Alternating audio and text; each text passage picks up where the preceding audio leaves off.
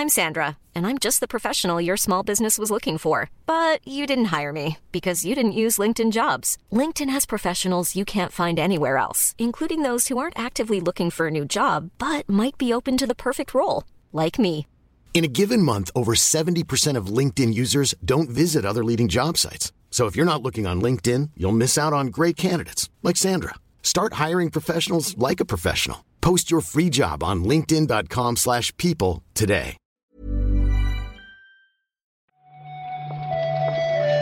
Buenos días, bienvenidas, bienvenidos a esta nueva recarga activa, la del viernes 18 de febrero, que no sé vosotros, pero yo tenía dos cosas marcadas en el calendario, que es el cumpleaños de mi amigo Alex, felicidades Alex, y que sale Horizon Forbidden West.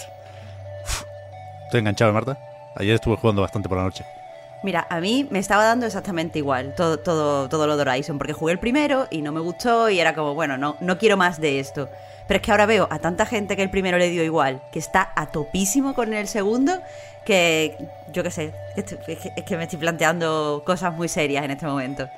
Oye, no he visto tanta, de momento no he visto tanta, tanta, tanta diferencia, ¿eh? Pero sí, sí creo que está claramente mejor y que no, no cuesta nada probarlo. Vaya, si tienes una PlayStation 5, esa sí que es la parte que cuesta, aunque también Sí. está en Play 4. No vamos a hacer ahora el análisis de Horizon Forbidden West, perdonadme, esto lo vamos a hacer después, en el podcast Reload.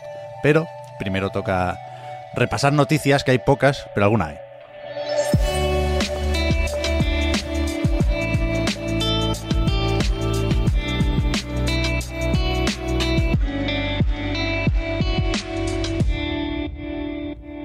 Cerramos, Marta, la carpeta de los informes financieros de este, para desgracia para ti. de este último trimestre. Eh, con el de Ubisoft, que yo creo que, que sí es el último y no ha sido un quarter especialmente movido ni interesante para, para Yves Guillemot y compañía, ¿no? Claro, el año pasado estábamos acostumbrados a escuchar cada uno de los trimestres que llegaba, eh, se rompían récord y se crecía de una forma exagerada y ahora estamos viendo un poco, supongo, las consecuencias porque este trimestre que terminó a finales de diciembre lo han cerrado con una disminución del 31% en las ventas y esto hace que ahora mismo... eh, el año en total, o sea, si, si eh, ponemos en perspectiva todos los trimestres, pues haya una caída de alrededor del 16% o del, entre el 16 y el 18%. Sin embargo, ellos quieren mantenerse positivos porque dicen que el trimestre que, que viene sí que sí es el bueno. Ya, yo no sé muy bien de dónde sacan ese optimismo, porque es verdad que acaba de salir Rainbow Six Extraction, que decían en este mismo informe que lo han jugado ya más de 5 millones de personas. Aquí hay que recordar, claro, que estaba Day One en Game Pass, pero creo que confían mucho en el DLC de Valhalla, puede ser. Que es verdad que se me olvida el tirón de este juego, ¿eh? De hecho, quizás el principal culpable del descenso en las ventas, porque claro, un trimestre no se compara con el trimestre anterior, se compara con el de un año atrás, ¿no? Entonces, eh, Far Cry 6 y en menor medida Riders Republic, pues no, no pueden competir con Assassin's Creed Valhalla, mm, Watch Dogs Legion y Immortals Phoenix Rising, ¿no? Fueron los lanzamientos de eh, el último trimestre de 2020. Pero el que tiró del carro en ese momento era Valhalla. Se pretende estirar ese chicle, ya lo comentamos, ¿no? Con, con DLCs y con un juego independiente.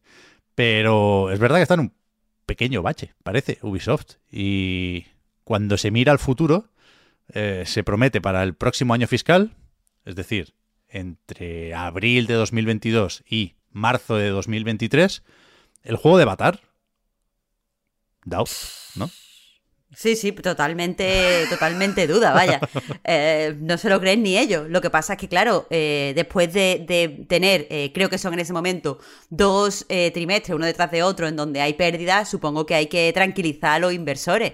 Claro. Aunque no sé, Pep, si tranquiliza mucho, eh, pues esta, esta entrevista que, que le han hecho con, con Guillemot, donde ha dicho que está abierto a... eh, escuchar ofertas. O sea, Claro. no es que vayan a vender Ubisoft, pero que cerrados no están. Claro, dice que se pueden mantener como empresa independiente, pero que estarán atentos si alguien les hace una oferta que se bromeaba ayer con el cambio de tono, ¿no? Respecto a ese intento de compra que hizo Vivendi en su momento, que era otro, otra situación, ¿eh? porque aquello se llegó a pensar en la OPA hostil y ahora pues lo Sí. que piensa la gente es en la chequera de Phil Spencer más que en otra cosa, pero, pero veremos qué pasa. Insisto, no sé si es el mejor momento para comprar Ubisoft, quizás sí, porque igual es más barata que hace un año, pero eso, pensando en lo que viene, decían lo de Avatar, que ya veremos, ojalá salga pronto, eh, Mario and Rabbids, que este sí, este aquí no hay ningún problema ni ninguna duda, y, y después el Skull and Bones, que lo mencionan en plan ahora sí que sí, y confirman que después de haber dado muchos tumbos, eh, ahora es un juego centrado en el multijugador. Creo que ya lo fue de inicio, luego se apostó más por la campaña, pero vamos, ahora lo, lo- lo deberíamos tener en mente como un juego multiplayer first, dicen ellos. Sí, eh, de hecho es como lo escriben en, en VGC, que es como una vuelta a los orígenes. No sé si esto eh, pues tranquiliza de alguna forma lo que lo estaban esperando, pero, pero bueno, por, por fin parece que vemos algo claro sobre el juego, después de que no se dijera nada más allá de todo va bien, tranquilos. Algún anuncio más tiene que haber por ahí, ¿eh? Y sabemos que tienen un montón de juegos free to play en camino, Sí, pero es ver- verdad que es un momento extraño para Ubisoft. De nuevo, invocamos al Ubisoft Forward de turno para, para que nos ilumine. Eh, hay, no sé si consecuencias, pero se sigue hablando, por supuesto, de la decisión de Nintendo de cerrar la eShop de Wii U y Nintendo 3DS. Eso será en marzo de 2023. Y en Video Games Chronicles también han estado haciendo números y dicen que van a desaparecer unos mil juegos, más o menos, eh, que solo están disponibles en formato digital para esas plataformas. Y recogen también unas declaraciones de, espérate que lo tengo por aquí apuntado, la Video Game History Foundation, que dicen que si no tienen interés en preservar estos juegos, por lo menos que no den por saco a quien sí quiere hacer un esfuerzo por preservarlos, ¿no? Exacto, la Video Game History Foundation es una organización sin ánimo de lucro que lo que se dedica es a eh, catalogar y a desarrollar vías para la preservación de, de videojuegos, así se definen ellos en su página web. Y básicamente lo que, lo que han hecho es publicar un comunicado en sus redes sociales donde dicen que entienden la parte económica de la industria y que, eh, bueno, Nintendo no puede estar vendiendo estos juegos y teniendo estos servidores y estas plataformas toda la vida, pero que eh, en vez de dejar que se, que se pierdan estos juegos, sí que deberían no poner palos en las ruedas de eh, asociaciones como, como ellos mismos que quieren conservarlo y que quieren ponerlos también a disposición, porque recordemos que parte de la conservación pasa por ponerlo a disposición de- del público para que pueda disfrutarlo, pues eso, quieren ponerlo a disposición en bibliotecas, pero al parecer la ESA pues como que está en contra de eso. Sí, sí. He visto un par de tweets que dicen eso, que en Estados Unidos por lo menos, aquí sabemos que hay iniciativas eh, para hacer justo lo contrario, es decir, justo lo que toca, preservar juegos en eh, bibliotecas y, y catálogos ¿no? que, que se archivan, pero se ve que, no se puede, que en una biblioteca no se pueden tener estos juegos porque, bueno, entre otras cosas, la ESA, la asociación que organiza el E3, pero que también representa a las compañías y que funciona con su dinerito, eh, pues paga a lobbies, que como todos los lobbies, ¿no? O hacen presión para que se hagan leyes que evitan que se puedan jugar a estos juegos en bibliotecas. Bestia esto, ¿no? Claro, al final eh, he estado mirando y es que no es solo en bibliotecas, es que lo que evitan es que se ponga eh, a disposición de- del público de cualquier forma. Claro. Quiero decir que tú podrías decir, vale, pues nosotros somos una asociación privada y si tú eh, pagas tu cuota de socio puedes jugar, pero al parecer tampoco se puede hacer eso. Claro. La respuesta de Nintendo a todo esto, aunque la borraron de, de su página web de preguntas y respuestas, es que, bueno, ya van metiendo cosas viejas en Nintendo Switch Online, ¿no? Y sabemos, por ejemplo, que la semana que viene, el día 25, con el paquete de expansión podremos jugar a The Legend of Zelda Majora's Mask.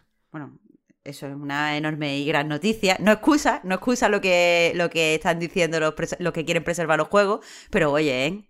Qué juegazo. Si no te parece bien, Marta, tengo algo mejor para ti en Nintendo Switch. Uf, dime, dime. Crunchyroll. Uf, Un poco de anime. ¿No? yo es que ya soy otaku. Yo, yo- yo sé que tú lo sabes, yo soy otaku ya. Un poco de Y, anime, no. oye, Muchísimo anime, en realidad, en Crunchyroll. Pero no, no es suficiente anime, también te digo. O sea, que no, no me quiero desviar aquí de la actualidad, pero sí que te digo que, que Demon Slayer, que Kimetsu no Yaiba, no está en Crunchyroll, ¿eh? Me tengo que ir al Prime para verlo. Pero la segunda temporada sí, ¿no? Bueno, ya, pero tendré que empezar por el Ah, principio, bueno, pues sí, sí, pero Sánchez. es que- bueno, es que los derechos son muy complicados.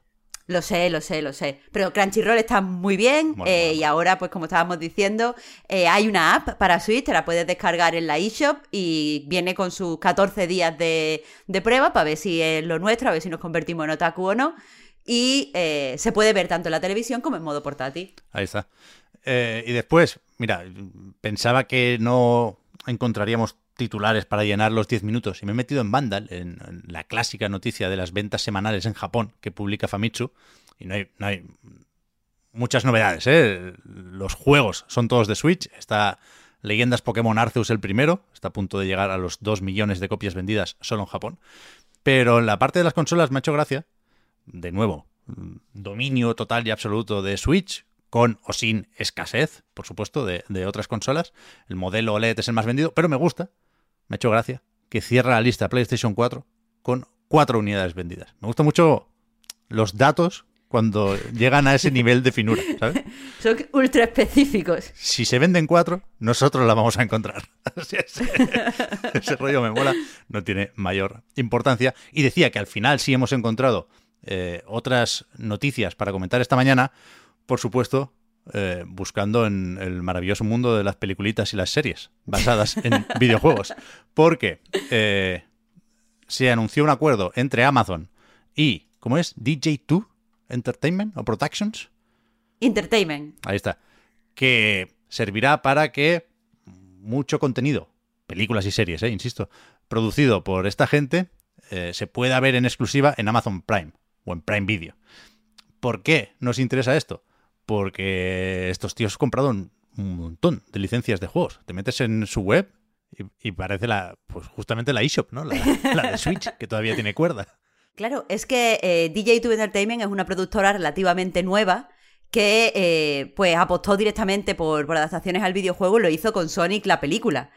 Eh, evidentemente Sonic la película funcionó muy bien y ahora se ha ido, ha ido despegando el filón de las adaptaciones de videojuegos, parece que hay de nuevo interés y parece que esta vez no se, acoge con rechazo por parte de la audiencia, entonces lo que han hecho es comprar un montón de licencias que van desde Disco Elysium eh, a, a, yo qué sé, Life is Strange, ahora van a hacer el juego de It Take Two. Eh, no sé, es que, es que tienen muchísimas, muchísimas licencias. Little Nightmares, Y- My Friend Pedro, Sleeping Dogs. Ay, ¿Pero verdad, pero qué, pero qué hacéis? ¿No? Yo, yo creo que, que compran todo a, a- porrillo. El problema es que no sabemos, eh, porque claro, Sonic la película es lo que es, y en este momento no sabemos cómo trabaja esta gente o qué tipo de, de profesionales tiene para realizar estas adaptaciones, así que esto puede salir muy bien o muy mal, y yo creo que va a ser lo segundo. Ya.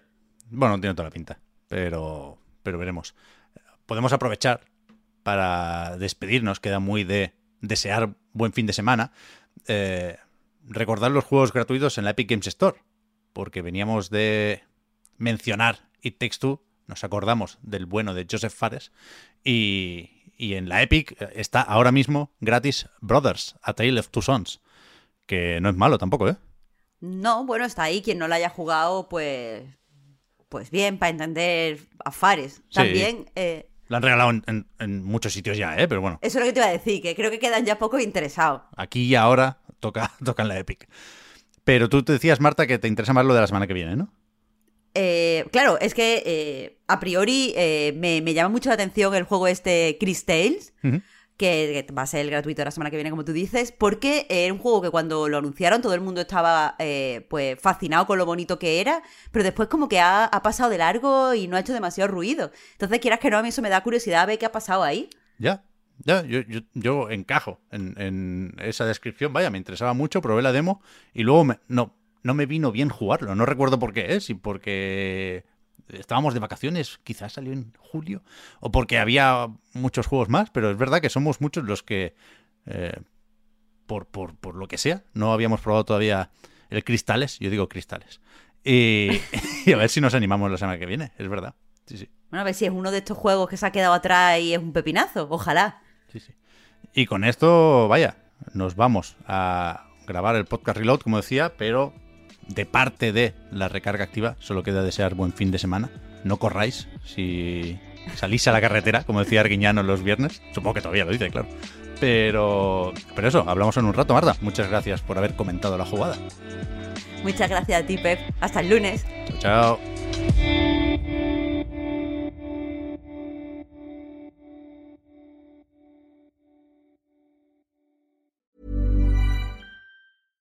I'm Sandra, and I'm just the professional your small business was looking for. But you didn't hire me because you didn't use LinkedIn jobs. LinkedIn has professionals you can't find anywhere else, including those who aren't actively looking for a new job but might be open to the perfect role, like me.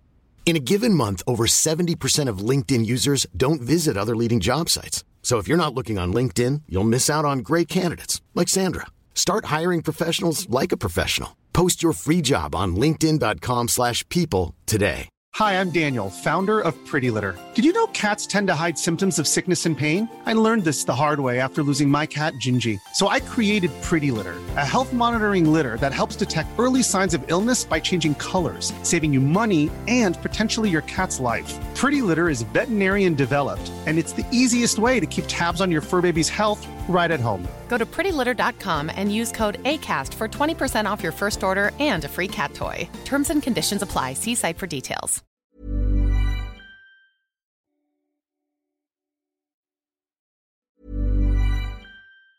Hi, I'm Daniel, founder of Pretty Litter. Did you know cats tend to hide symptoms of sickness and pain? I learned this the hard way after losing my cat, Gingy. So I created Pretty Litter, a health monitoring litter that helps detect early signs of illness by changing colors, saving you money and potentially your cat's life. Pretty Litter is veterinarian developed, and it's the easiest way to keep tabs on your fur baby's health right at home. Go to prettylitter.com and use code ACAST for 20% off your first order and a free cat toy. Terms and conditions apply. See site for details.